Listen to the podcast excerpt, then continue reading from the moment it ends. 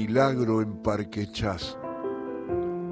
Aquella noche las calles de Parque Chas me recordaban más que nunca el cementerio de la Chacarita, esas módicas casitas de la calle Berlín o Varsovia, de ventanas estrechas y muros grises, se correspondían indudablemente con aquellas bóvedas de mármol y piedra del cementerio vecino.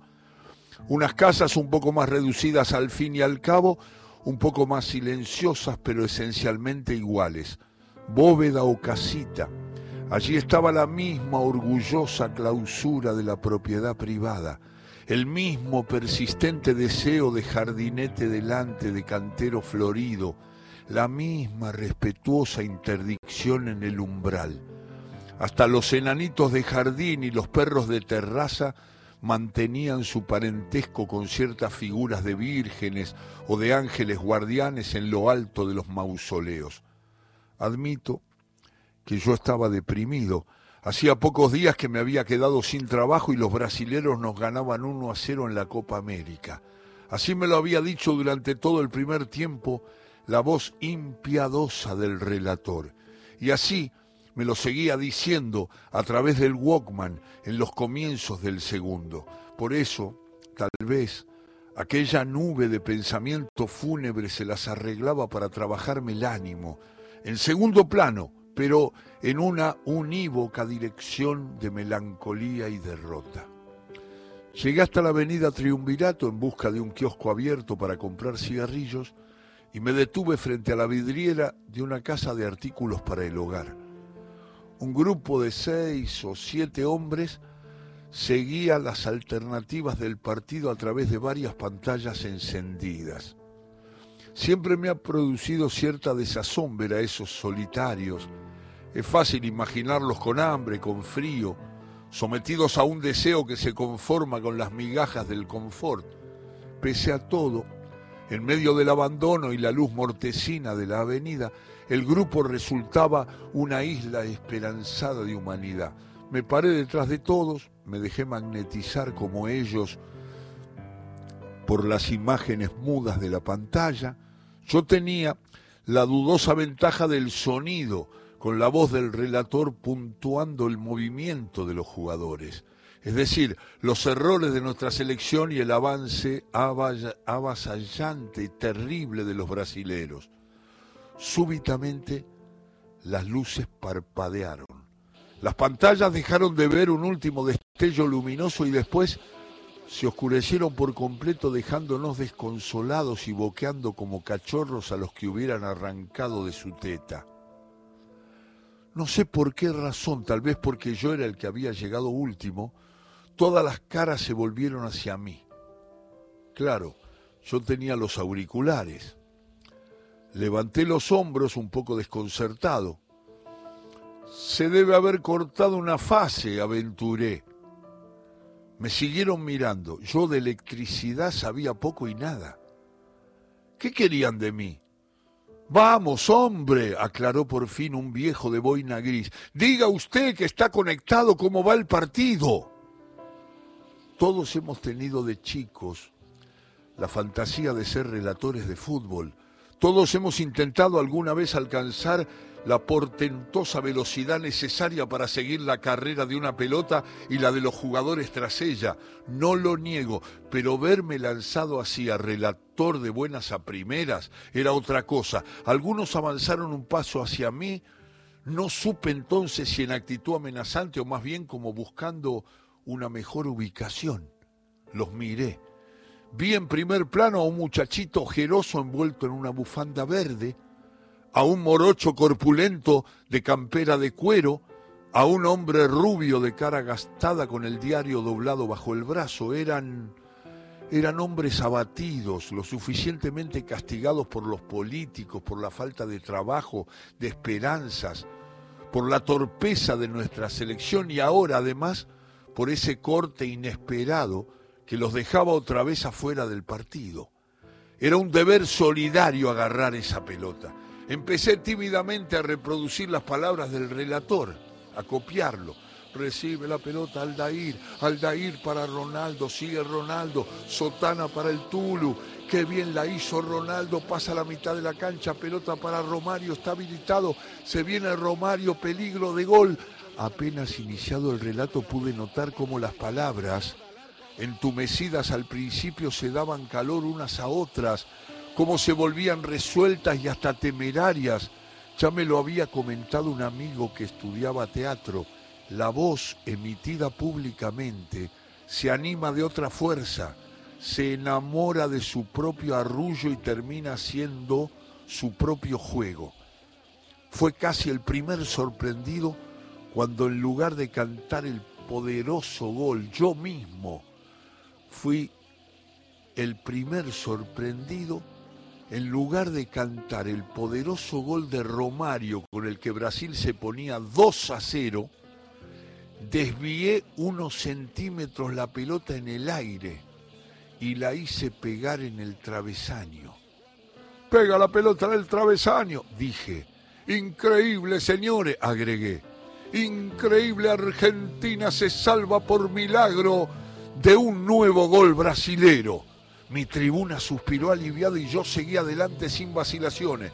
Viene el zurdo, toca para Angelini, Angelini para Pedrete, Pedrete para Gonzalito, Gonzalito, Gonzalito. La ofensiva argentina hubiera continuado limpiamente su avance si no fuera por Quindim, el central brasilero, un mulato descomunal que traba con Gonzalito, gana firme en la línea de fondo y pone un pelotazo en el área argentina.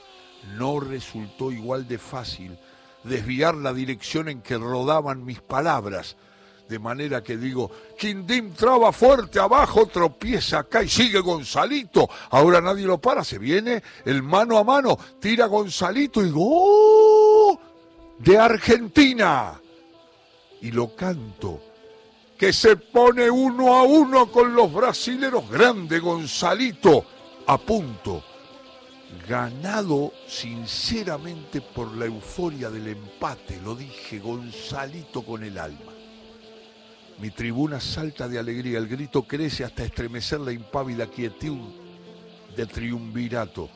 El jubilado se saca la boina gris y la agita en un arco enorme como si quisiera saludar con ella al universo entero. El pibe ojeroso de la bufanda se abalanza sobre la espalda del morocho que lo agarra de las piernas y le hace dar varias vueltas a caballito. Más atrás un grupo de tres o cuatro se abraza y salta rítmicamente yo mismo corro hacia la esquina con los brazos en alto, lo grito.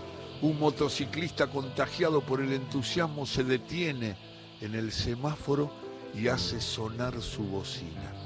El festejo se silencia, apenas retomo el relato, pero persisten los ojos brillantes y la actitud expectante del grupo.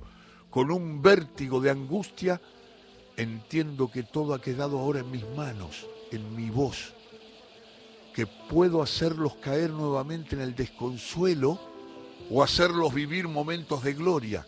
El frío se ha vuelto más penetrante.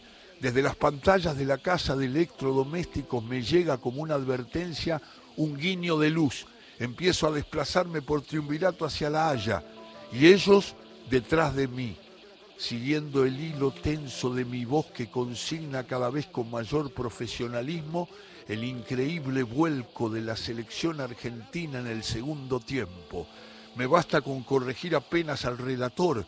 Cuando habla del avance seguro de los brasileros, digo de los argentinos. Cuando dice Bertotto se durmió en el pase, digo Branquiño se durmió. Cuando dice, ¡uh! ¡Qué gol se comió el arquero argentino! Digo, ¡uh! ¡Qué gol se comió el carioca! Una pareja que se besa lentamente en la haya se suma a la hinchada. Un cirujano saluda con su linterna y echa a rodar su carro detrás del grupo. Un hombre que pasea dos perros salchichas por las veredas de Berlín empieza a seguirnos. Una mujer desmelenada en pantuflas corre por Varsovia y nos alcanza. Dos pibes que están fumando un porro en Ámsterdam también, como en el flautista de Jamelín el despliegue armónico y consistente de la selección argentina resulta una música irresistible. Llegamos al final a la Plaza Éxodo Jujeño. aunque el verano ya ha quedado atrás, hay en el aire un recuerdo de jazmines. Dejo entonces de escuchar al relator, aquel que solo me hablaba a mí con la voz soberbia y estridente de quien se cree dueño de la verdad. No lo necesito. Me irrita con su voz chabacana y sus goles mentirosos. Ellos, los de mi Grey, solo escuchan mi voz. Ven a través de mis palabras, se elevan y gozan y temen, pero solo para volver a gozar, porque como nunca la acción se ajusta a una estrategia inteligente y rigurosa. Los delanteros atacan, los defensores defienden y los arqueros atajan. Los errores brasileros en cambio se multiplican, equivocan los pases, se comen los amagues, se arman mal en la línea de fondo, erran dos penales imperdibles, el equipo argentino se perfecciona, mejora, se vuelve imaginativo, deja jugadas, un caño, un taquito, un gol de media cancha, que podrán recordarse por años. Los goles en esa fiesta de grandeza son casi lo de menos y llegan con asombrosa puntualidad. Ganamos 5 a 1. Ni la niebla que desciende sobre el parque ni la pobre claridad de los faroles logran opacar la alegría. Por el contrario, les confieren a los abrazos, a las camperas, a las bufandas eh, eh, desplegadas, a las manos que se agitan, a, a los que caen de rodillas, se santiguan y se besan y cantan y bailan una dimensión de misteriosa epopeya. Parque ya Chas, Parque Chas es territorio liberado y lo ha sido por la vibración de mis palabras, por las imágenes que ellas han convocado frente a todos aquellos ojos. La hinchada por fin se dispersa lentamente. Yo camino a la deriva, voy como entre las nubes, agotado, pero sereno y orgulloso. Una lucecita como una boya me guía hasta el kiosco de Gándara y Treveris, que ahora está abierto. Antes no estaba abierto, le comento al kiosquero. Las cosas cambian, me dice con filosofía.